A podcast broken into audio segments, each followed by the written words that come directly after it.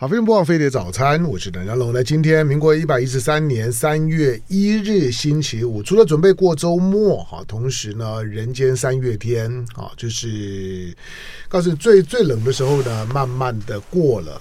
但是这个周末仍然是蛮冷的哈，中央气象局呢有特别的提醒啊，这个周末呢还会有强烈大陆冷气团，所以乍暖还寒时候了哈，就是在在在穿着啊各方面啊还是要呢留意一下。好，那今天星期五的时间七点钟的时段，长时间呢飞碟早餐，我个人呢都把一些吃喝玩乐呢比较轻松的材料啊，吃喝旅游呃一些艺文表演，那我都尽量的放在这个时段，方便大家呢做一个接近周末的时候呢调整心情，也希望能够提供一些有用的就生活的资讯，那让大家呢生活呢多所调剂。好，今天呢在我们节目的现场，今天我们来吃稀饭。吃粥了，好，当然讲稀饭，那个那个是我们通俗的讲讲法，粥，粥就就是呃水水分比较多的饭，对不对？可以这样可以这样讲吗？基本上啊，在历史的记载上，嗯嗯、人类是先会煮粥，当然，才能才会煮饭啊，哦、因为煮饭是很困难的啊。嗯、像我这个年纪的，嗯、还没有我们很小的时候还没有电锅发明。所以那时候你要看那个米的水啊，嗯、注意那个柴火，注意没有瓦斯炉啊，嗯、是要煮一锅饭是很困难。那不要说几百年前，哎，常常有锅巴煮夹生啊，所以粥相对的是比较简单一点。所以说皇帝是。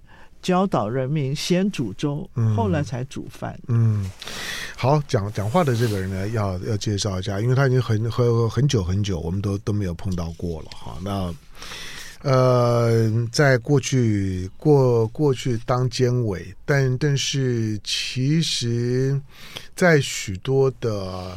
艺文活动领域里面呢，你你可能常常会会认认识他，前监察委员作作家蚂蚁工在我们的现场。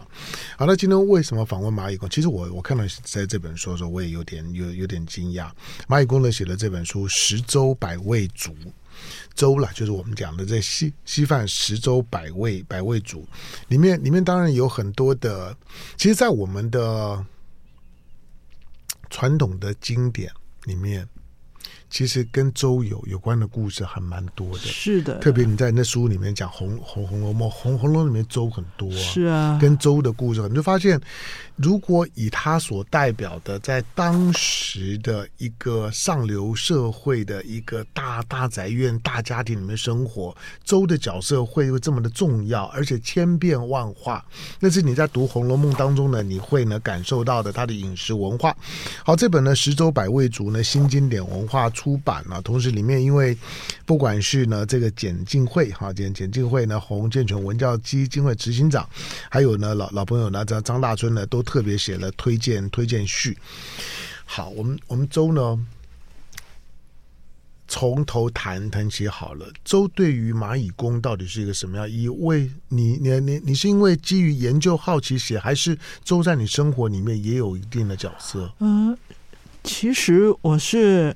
很喜欢做菜做饭的，嗯啊，那煮粥对我来讲也是很简便的一种填饱肚子的方法。嗯、那最早呢，呃，我们是家祖籍是南京金陵嘛，嗯哦、那我们是不煮粥的，是吃泡饭的。泡饭跟哦，OK，泡泡饭就煮煮成饭之后再再加水了。就是冷饭加水煮一煮，或者只是冲很烫的开水，嗯啊，都是泡饭。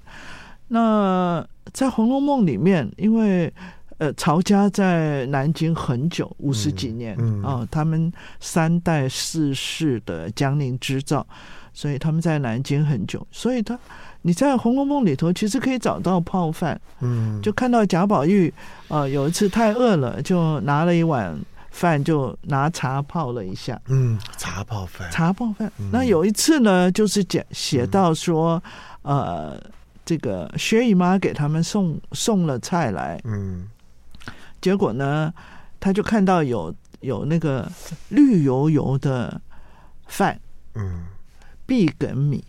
啊，碧埂哦，还有这样的饭，有绿米。啊。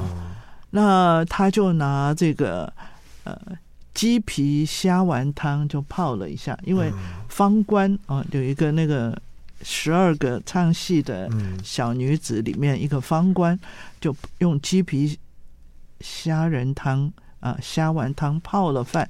那宝玉看了就觉得哎蛮香的，他也学他拿那个碧梗米用那个汤泡一下，结果也很好吃。啊，所以我们小的时候比较常吃泡饭，所以我也对这个呃粥粥的话，我们呃叫米烧粥，就是拿米去烧的粥。那泡饭就是拿饭泡，嗯。啊，所以大概一般人比较熟悉的是粥，嗯。啊，因为广东人也吃粥，对。啊，这个江浙人也吃米烧粥，啊，然后这个呃北方人叫水饭。嗯。啊，高粱水饭，高粱米煮的啊，所以呢，我就觉得说，哎，这个题材是蛮有趣的。所以我们有一群朋友，大概在四五年前吧，就收到吴东亮送的一包他们台新跟花莲农民气做的红米给我们。那我说，哎，这不是《红楼梦》里的胭脂米吗？嗯，所以呢。我们一个好朋友就就把那个胭脂米拿来跟他家现有的呃白河莲子就煮了胭脂米莲子粥，就一吃很棒，就大家就赖上他了。就每个礼拜一啊，我们就在那里集会，就研究各式各样的粥。台北的粥会，台北粥会。那讲到台北粥会，就不得不想到。刚好一百年前，一百年前，一九二四年，嗯、这个我们监察院的大家长于右任啊、还有吴志辉先生，在他们两个人我都很佩服。对，对，他们在丁福宝的上海的家里头，就成立了一个粥会啊。那他们是呃，跟我们不大一样，他们是一锅白粥，四碟小菜。嗯，嗯听说这个粥会后来一直延续延续，现在。大陆也有分会，台北也有分会，嗯、不过我们跟他没有没有什么呃认识了。对，我在我的还在新闻工作线上的时候，我曾经写过台北周会的我的文章，嗯、因为台北周会跟我有点，因为因为台北周会他们到了台北之后的台北周会，他们集会的地点常常是在新店的那个碧潭的那个碧亭上面哦。那里有粥吗？没有他们在这在这在那边煮，哦，他们在那边煮，对对对，他们在就在那边那边集集会，所以我我写过台北周会的文章。那个时候呢，于右任他们还在的时候，是。那他们那时候的宗旨，我看了以后，我觉得蛮敬佩的啊。他说：“以周会友，以友辅仁啊。”嗯，然后。闲话家常，笑谈古今，啊，就是就是大家的聚会联谊的一个聊聊天的借口而已，是是对啊。然后呃，嗯、结果我们其实因为那这个朋友家那张桌子就只能坐八个人嘛，嗯、所以我们最多只能挤九个，我们周会就是九个人而已。嗯、那通常都大概七八个人会出席了，嗯、所以我们就从胭脂米莲子粥。开始就煮各式各样的粥。嗯，嗯，好，那粥，你刚刚你刚刚讲，比如说茶泡饭啊，嗯，汤泡饭啊，嗯，我讲我的经验哈，嗯，我小小时候那汤泡饭我都都被骂。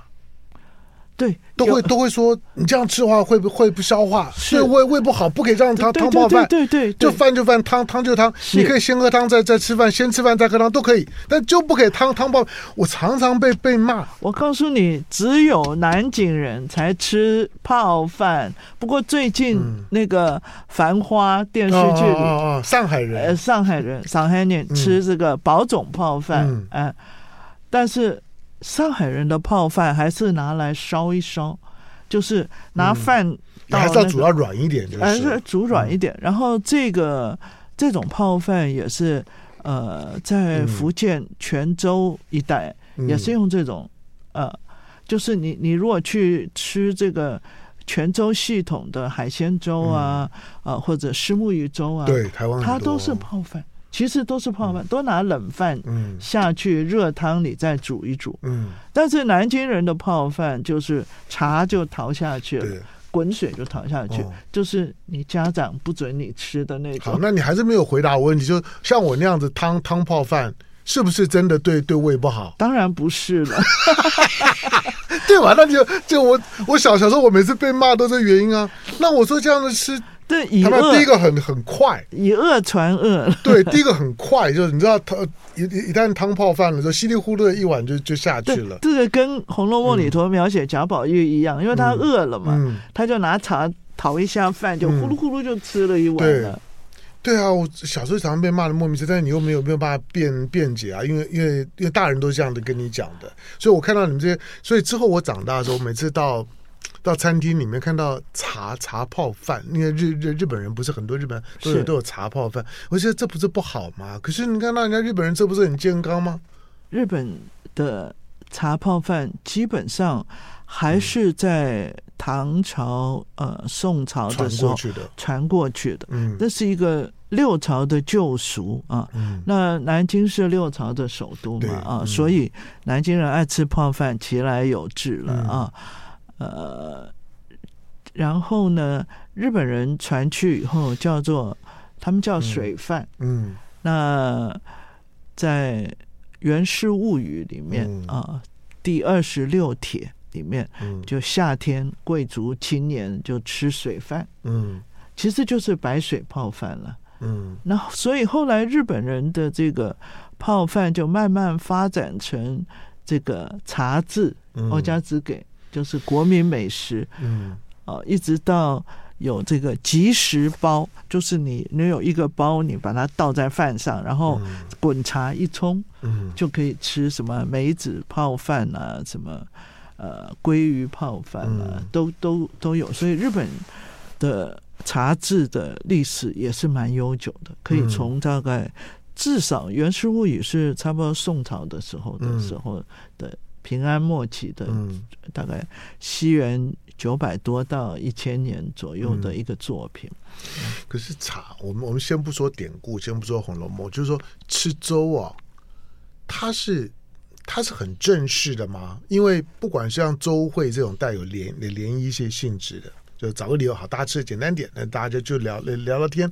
以前嘛，以前以前电话真的没有没有那么那么方便，找个理由大家聚会，那是件很慎重的事儿。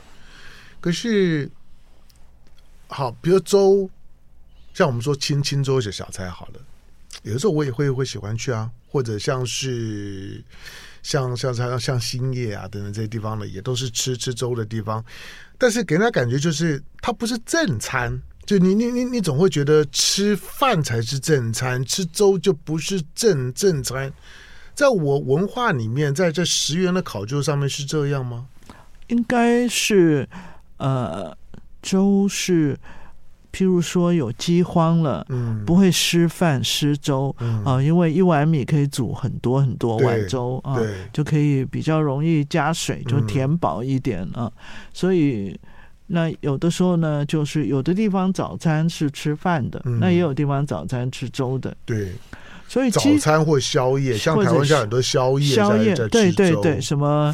复兴南路那边有一堆那个吃粥的小店啊，但是我觉得说，我们看这个呃两本书啊，就是比较古一点的书，有谈到粥的啊，一本叫《山家清供》啊，是南宋泉州人叫林洪，洪水的洪写的，它里头就是泉州的食谱了啊。那大陆上有人把那个食谱做了一本很精美的书，叫《宋宴》，宋朝的宴会、嗯嗯、啊。宋朝人很讲究吃的，对。那它里头一百多道菜里头，有五道粥啊，真的、哦、有五道粥、哦、啊。okay 但是这些粥里面呢，呃，只有一道是比较震惊的，嗯，就是豆粥，嗯，苏东坡的豆粥，豆粥，嗯，用红豆。嗯，红豆粥了，嗯。啊，那这个书里面也写了很多，呃，这个汉光武帝在很落魄的时候，嗯。啊，在在还没有打胜仗，在凄风苦雨饿得要死，嗯、就有人施了他一碗豆粥，他吃完以后，哇，元气十足，就打了胜仗，嗯、做了皇帝。吃，饱了当然有力气，吃饱了，哎，又热又好啊，嗯。嗯、哦，所以这个。这个三家清供里这个豆粥讲得很清楚，就苏东坡的配方哦，先煮红豆，红豆煮烂了以后再煮米下去，啊，因为红豆很难烂嘛，啊，所以就是有这个苏东坡的红豆粥，在书里面有写。然后其他几个粥，什么呃真菌粥，说是呃用杏仁。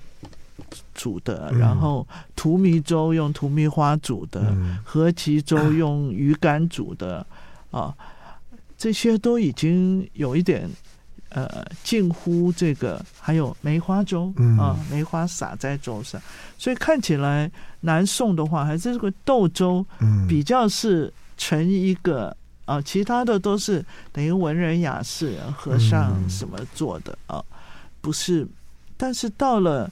乾隆年间啊，有一个人叫曹廷栋啊，他写了一本书叫《老老恒言》，讲养生的。这本书是完全讲养生，因为他在乾隆年间活了八十多岁，算是很长寿啊，非常长寿，跟皇帝差不多长寿啊。皇 皇帝都是短命，好吧？没有，乾隆皇帝活了 八十九岁。乾隆乾隆是例外啊，例外，例外，他最最长寿的，最长寿。然后这个《老老恒眼》里，他就列了一百种粥。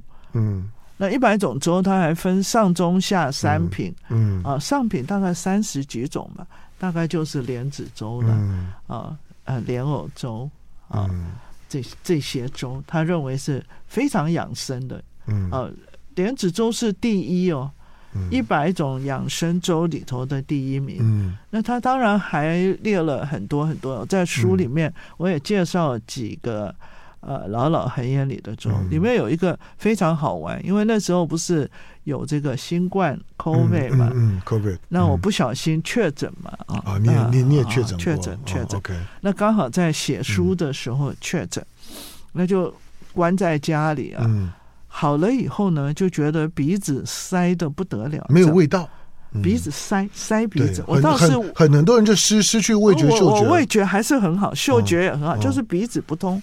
就看老老恒言上说柿饼粥是通鼻子，嗯，就我刚好家里有人家送的柿柿柿饼，柿子饼，呃，日本柿饼，他说要有。白霜要对。的，上上面要要白白的粉粉末的，我就就很简单嘛，就做了一碗吃，哎，真的通鼻子，真的 好。在我们现场是蚂蚁工，前监察院的院院院长，还有，前监监察委员。那当然，我认识蚂蚁公是我在新闻工工作当中呢，常常看他们的书。写哈，就是一种一种带着非常强烈的文化历史气息的书写。好，那蚂蚁公呢出了这这本新新书《食粥百味煮粥》了，就吃饭了，吃粥百味百味煮粥呢，看起来清清粥嘛。我们说清粥小菜呢，粥呢白白的就就就一碗，顶多里面呢现在可能喜欢放放地瓜等等哈，这是清煎粥。清粥小菜里面大部分都都有都有地瓜，粥跟台湾的地瓜是绝配。好，但是呢，百味足是因为呢，你在粥里面不管的配菜什么都可以。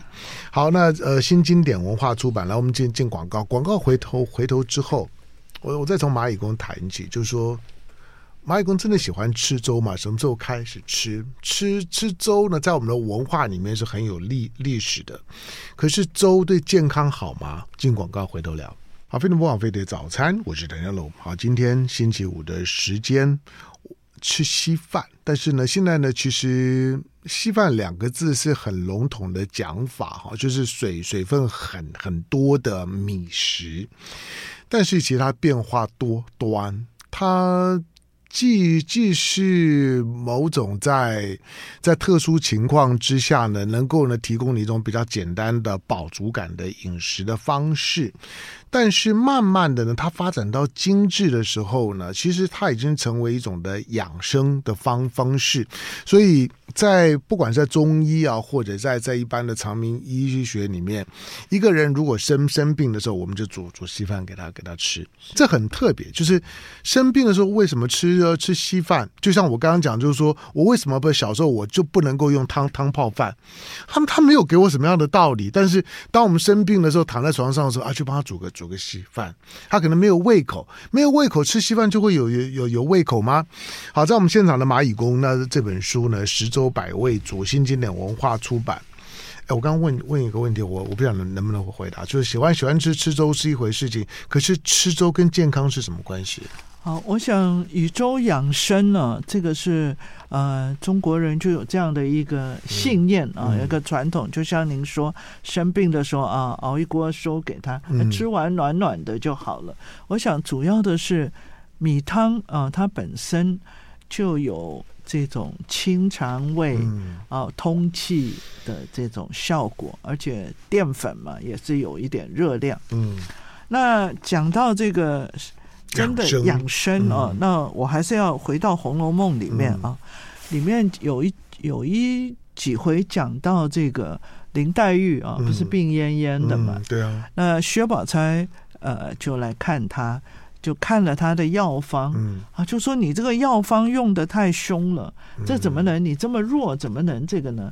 那我看你现在最好啊，就是吃点燕窝粥，嗯啊，嗯，那那个。他是说用一两燕窝啊，五钱冰糖，嗯啊，然后用银的挑子，就是银的小锅，在炭火上慢慢熬，嗯，熬成糜状啊。因为这个糜状的东西其实就叫粥，嗯，所以《红楼梦》里的燕窝粥，所谓的迷迷状就看不到颗粒了，看不到颗粒，都糊糊糊糊的，嗯、啊。他说，呃，这样的话。吃一点，就慢慢的就把身子啊补起来，那补起来以后，慢慢的就会好。那林黛玉就跟他说：“哎呀，我现在吃什么什么什么东西啊，已经因为他是寄寄居于荣国府嘛，已经被人家这个。那那个薛宝钗就跟他说：很简单，很简单，我家里现成有的啊，就给你一些啊，你就叫你小丫头弄一弄就可以了。”那所以后面几回呢，也都看到林黛玉啊，这个喝一口燕窝粥，这样这样这样啊。但是呢，呃，我也有造这个曹雪芹的这个房子，嗯，一两配五钱冰糖，嗯，啊，我跟你讲，那个味道不是假的，真的非常的。呃，高贵，所以你还是实际上面去操作，我还实际去操作。哦。啊，当然，当然，燕窝是非常非常贵，就试那么一次，对呀，对呀。啊，那其实，在呃曹雪芹祖父曹寅的时代，嗯，呃，燕窝呃一两的价钱已经快跟他半年的薪水一样。那到乾隆皇帝，呃，乾隆皇帝喜欢吃。啊，一斤了，一斤的价钱跟哎，一斤。那乾隆皇帝喜欢吃的价钱就更贵。那因为燕窝是很难取得，要到断崖峭壁上，要吊在那里采啊。那我也找到几张莱顿大学收藏印尼的图啊，就是照片在采燕窝，还有画图采燕窝啊，都非常精我们现在很多的燕窝都从东南亚来了。是，那他们现在是在东南亚是盖了水泥 apartment 养水泥公寓养这些呃燕子啊筑巢，但是还是蛮贵的了啊，所以这个燕窝粥是呃这真的是非常养生的啊。那这是《红楼梦》里的一个粥，还有一个粥呢，就是呃比较少见的。碧梗粥，嗯，你看你刚讲的碧梗粥，绿色绿色的，真的有绿米，你知道吗？我没我我没看过。你说怎么？反正我们平常吃的米，白米啊、红米啊、黑黑米啊，对，看不过我还没看过绿的。绿的，日本人叫幻之米，梦幻一样的，梦幻的幻，幻之米。那其实后来我问一个好朋友植物学家，他说还有什么稀奇禾本科植物的种子都有颜色的。嗯、他说你看有一一根玉米拿出来，上面都有很多颜色的。对啊，嗯、他说米是有的，那日本人就把这些有颜色的米叫古代米，就古代就是有这些颜色。后来逐渐的大家喜欢吃白米，就就没有人在种这些有颜色的。那我们去年去奈良，嗯。就在很古老的一个米店，就看到有一包绿米，嗯，啊，那绿米，呃，真的很贵，是那个呃最贵的月光米的三倍价钱，嗯，是绿的，物以稀为贵啊。哎，就后来我们也找到了韩国的绿米，嗯，它就没有日本的绿米 这么白，它是真的很绿很绿，像绿豆汤一样煮起来。嗯啊，所以我们就试着做了碧梗粥。嗯啊，那碧梗粥在脂砚斋，就是评《红楼梦》的脂砚斋，在曹雪芹写这个碧梗粥三个字的旁边就写“美粥名”，就是好美的粥的名字。嗯，但是这些其实。都是曹雪芹想出来的名字，嗯、其实就是绿米粥、碧米粥，嗯、没有没有什么呃碧梗这么漂亮的名字啊，就跟胭脂米一样，就是你把整个清朝的书翻过来，它就是红米、玉稻米。嗯，嗯那为什么这个红米就是贾母吃了一个红稻米粥？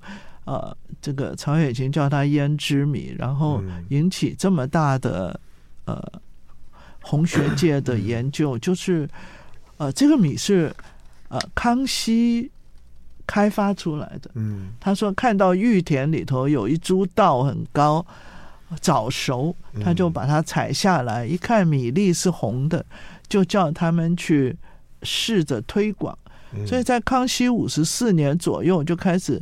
把这个呃米发到江南去推广，那江宁织造也分到一些米，呃，种了好几百亩的田，嗯、啊，所以就是因为曹家有参与这个红米的种植，嗯，所以就引起红学界特别检讨《红楼梦》里这个红稻米，嗯，可是呢，你一到雍正年代，你就发现再也没有这个红稻米，也没有玉米，也没有人种了。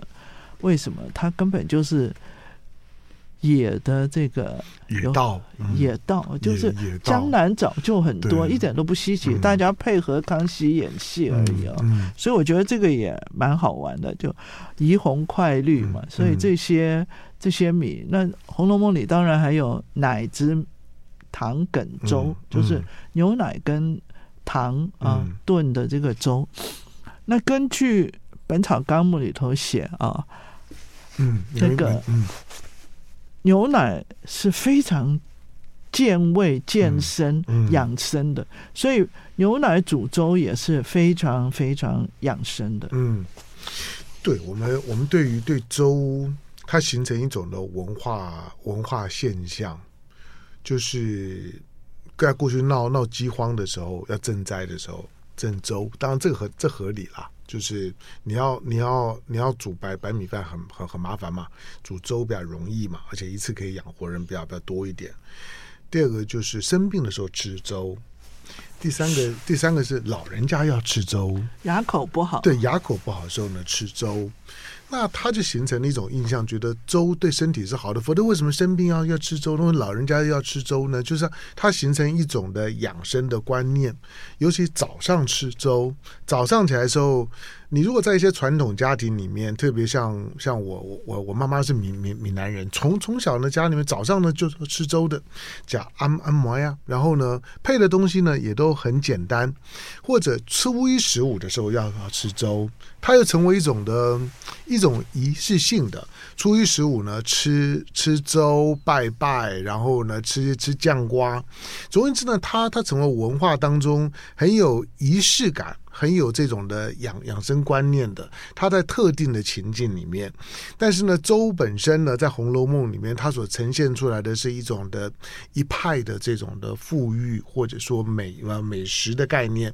当然，今天我们要要吃粥容易多了，在市面上面什么皮蛋瘦肉粥啦，什么啥，反正什么什么粥，虱目鱼粥便利店就可以买到。对，那到到到处呢都有各种各种的粥。不过你对于粥的粥的，就是说在文化史里面的粥啊，你认识多少？好，尤尤其像在《红楼梦》里面，这在这本书啊，《十粥百味煮》马蚂蚁工的蚂蚁工的书书写新经典文化出版里面的中卷的部分呢，讲到《红楼梦》里面，《红楼梦》里面的粥呢就很多。哎，总总共多少粥？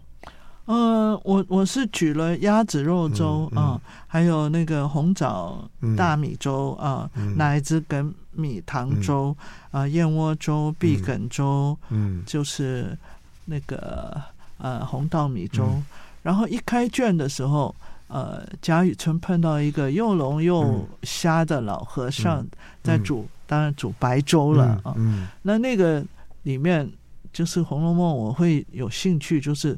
从那个庙的这个对联，它上面写“身后有余忘缩手，眼前无路想回头”，啊，但那个脂批就说这是全本的一个精神所在，就是一碗白粥。好，我我我我不知道蚂蚁工的蚂蚁工的童年经有没有那些，就是以前我们住小小时候，到傍晚的时候啊，都会有人来卖酱菜。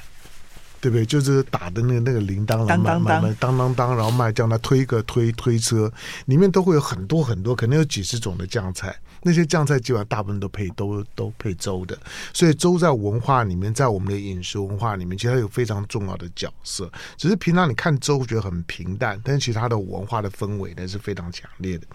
来进广告，广告回头之后继续跟蚂蚁工聊。好，非常不枉费的早餐，我是谭家龙。来，今天星期五的时间呢，我们来吃粥。好，那蚂蚂蚁工，蚂蚁工老老师，前监察委员，那手写的这本《十粥百味煮》，新经典文化出版。那里面他把它分成上中下三三卷。哈，那的中中中卷的部分呢，特别在谈《红楼梦》里面的粥册。红《红楼梦》里面谈到粥的地方呢，非常非常多。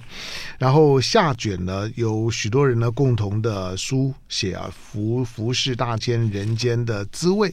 那介介绍呢，更多的粥品，大部分呢、啊，那甚至于呢，台湾的一些的一些的粥粥品，大部分你都可以在在做文文化考古的时候呢，大概都可以呢找的找到一些的脉络。好，不过在生活生活里面呢，除了白粥，除了地瓜稀饭以外，茶茶粥是茶粥，我是觉得、嗯、呃。对我来讲，特别有文化的吸引力。为什么？因为那个茶这个东西啊，最近非常流行嘛，又开始流行了。嗯那茶其实历史并不太长啊，在在过去就是只是把叶子嗯做做揉一揉，就是做汤水吃。小发酵以后，没有发，连发酵都没有。发酵应该都是晋朝以后。嗯啊，晋朝以后到唐朝，而唐朝就突飞猛进，就焙茶揉茶，就有陆羽的《茶经》嘛。对，然后在。唐朝末年的时候，嗯、空海把这个茶种子带回去日本，嗯、啊，就在日本种的茶，那是和尚种嘛，嗯、那和尚也没什么吃的，所以种了茶以后，嗯、茶粥就变成和尚日常的饮食。啊，那我觉得特别有意思是奈良东大寺有个二月堂，它有一个传统，啊，就是。每年二月的时候做一些仪式拜拜，嗯、那信众就从大概从北宋开始吧的时候开始，嗯、就是招待茶粥。啊，庙那个庙里庙里面，那那个茶粥是非常朴素的，嗯，哦、啊，就是茶粥跟一点咸菜酱菜，嗯，哦、啊，那这个传统已经。一千多年了，可它有特特定，就我们平常喝喝茶粥的时候，有特别是要配哪一种茶吗？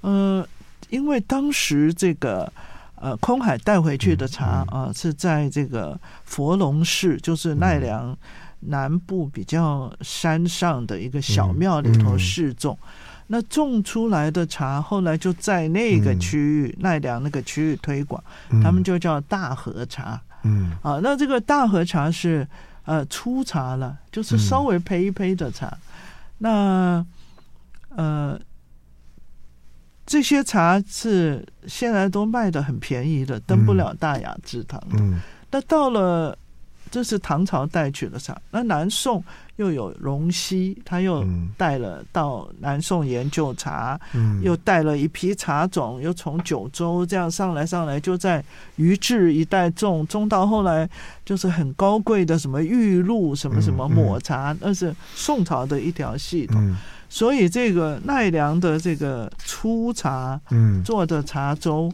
就根本在日本就是很很小区域的。嗯，那日本人都考究那个茶道啊，都是荣西这一派啊，建、嗯、仁氏啊，在在这个于治啊，就是发展出来。嗯、所以我个人就觉得奈良的这个粗茶的茶粥啊，嗯、对我来讲特别有吸引力。嗯，所以我就试煮。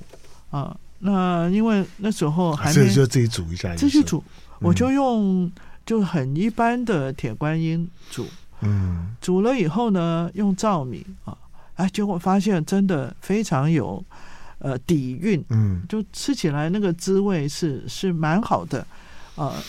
那后来才发现这个老老恒言，我刚刚提到那本养生的书，哎，它也有。茶粥，嗯，它里头推荐的茶粥也大概就是用这种焙茶做，嗯，啊，就是生焙的茶来来做。那、呃、就越来就看看看看到最后就发现说，哎，那宋朝的时候茶粥变成怎么样？因为、嗯、呃，流传到日本变成这个抹茶这一道，嗯、就后来发现。宋朝的茶粥就是现在这个很多客家庄在做的擂茶哦，OK。最早的记录的擂茶就是茶叶啊，焙干的茶叶，盐要磨米一起磨磨磨磨磨，然后用热水冲一冲一冲，就是宋朝的茶粥，常常在这个呃摊子。就是路边的摊子上就卖了，大家赶路的人喝一碗呢擂茶。嗯，哦，那现在的擂茶当然不同凡响了，又有花生，又有芝麻，又有很多果汁啊，就是变成呃很豪华的一种一种一种多样的了，杏仁啊什么，就是很很很美味的擂茶。但是最原始的擂茶就是米盐茶磨好冲水。就是宋朝的，那这个宋朝也有一个人非常喜欢茶粥啊，嗯、就是苏东坡。嗯啊，他喜欢豆粥，也喜欢茶粥，然后还有陆游啊，他也非常喜欢粥啊，他粥的味道是比那些山珍海味还要好、嗯、啊，所以在这个茶粥的方面、嗯、啊，我觉得是我我特别希望跟大家分享的一点。嗯对我我自己的我最有限的生活经验里面，常常想要“粗茶淡饭”这四个字。我不知道你会不会觉得？我觉得，我觉得粗粗茶配配淡饭，就是你如果光喝茶，所谓的粗粗茶，可能喝喝起来你就觉得这个茶不够好。可如果你配饭的时候，你用太精致的茶反而反而不行，反而是不行。其实你就是要用很简单的焙茶，所以所以粗茶淡饭是有道理。你不要用那种很好的茶茶叶，很好的茶叶玉露，对，你要你要去茶泡饭了，那反而呢泡不出那样的味道。就粗茶淡饭呢是非常搭的。当然，那个那个是一种的生活的方式啊，那也是一种生活的情调。甚至于呢，在中国人来讲，你想会用会会会煮煮稀饭，除了除了就是说这种。种的米米食文化以外，西西方人大概就就没有这样的东西，对不对？西方人也有燕麦粥啊，嗯、还有还有就是有这些东西的了、嗯、啊，煮的 oat milk 就是糊糊烂烂的，是有有这种东西。啊，但是拿米煮可能是是没有的，对。啊，也没有说像、嗯、其实像我们在。很多朋友啊，一起在共襄盛举，嗯、我们的周友《共襄盛举》这个书，嗯啊，就写了很多他们 拿手的粥。嗯、那这些粥其实真的，我想西洋人听都没听过。嗯、里头特别有一个，呃、嗯，我们有一个周友写了一个六白粥啊。嗯、那他说是他童年吃过的一种滋味啊，嗯、但是那时候他太小了，因为是他姑婆煮的。嗯，然后。他姑婆在他上小学就过世了，嗯、所以他没吃到，后面就没吃到，一直到他看到王瑞瑶写一个什么六白粥，他觉得哎，好像就是这个味道，叫他试一试，哎，还蛮跟他记忆还蛮像。那我说你姑婆是谁？然后我姑婆是蒋碧薇啊。嗯啊，OK。所以我就觉得说，哎，这个就想到说，是啊，这个蒋碧薇在他人生最绚烂人生的最后，他还可以煮这种呃，用这个呃百合、薏仁、莲子、豆浆哦，都是白的东西来煮一个层次很丰富的粥哦，也可以看到说。呃，这可以看到他的生活的一种一种态度，嗯，啊，那也有也有朋友，呃，像这个很有名的作家辛代啊，就写了他们鹿港的嗯。柯州啊，哦，那后来蚵仔蚵仔粥，蚵仔梅哦，那他他的呃很鲜美，嗯，结果他这篇文章是有在这个好像在呃风传媒上还是哪里。转转载一下，居然有一万四千多点阅，嗯、这篇文章 那是很高嘛？我想你了解哦。对，好，当然粥啊，粥粥粥，其实粥粥是一种百搭的东东西，百搭你反正也也值得你去尝尝试开发。你不见得会会成一个大厨或者大美食家，可是你可以你可以开发自己独独一无二的粥粥品。好，那粥呢？以粥以粥会友，或者成为一种生活有仪式感，像我们平常吃的腊八粥，那腊八粥要吃粥。或者呃，平常吃的什么什么糯米粥啦，或者市面上八宝粥啊，现在粥当然很很多。广东人吃的广广东粥，更是呢，把什么东西呢都都都可以往往里面新鲜的，或者说是菜菜尾都可以都可以煮。总之呢，粥在我们生活里面呢，其实它有它很很独特的角色跟很独特的历历史。好，那蚂蚁工呢，把它呢写写成了这本呢《食粥百味百味煮》，它它既既是一本呢饮饮食的历史书。它同时呢，也也是粥的食谱哈，里面呢许多的这些的粥品呢，它里面呢都都附了典故呢，跟食谱呢，在这里头也有很漂亮的插图。好，那可以自己找来看。那在自己家家里面，我刚刚讲到早上吃粥，出于食物吃吃粥，身体不好吃粥，年纪大的时候吃粥，跟朋友见见面的时候吃粥，有各种各种的吃粥的理由。好，那要要吃哪些粥呢？大家呢可以自自自己呢去去关注呢，去研发呢自己的粥品。好，这本书呢《十周百味足》，那蚂蚁工的书写新经典文化的出版书，大家可以自己找来看。感谢今天到我们现场的马以公，感谢，谢谢。就爱点你 UFO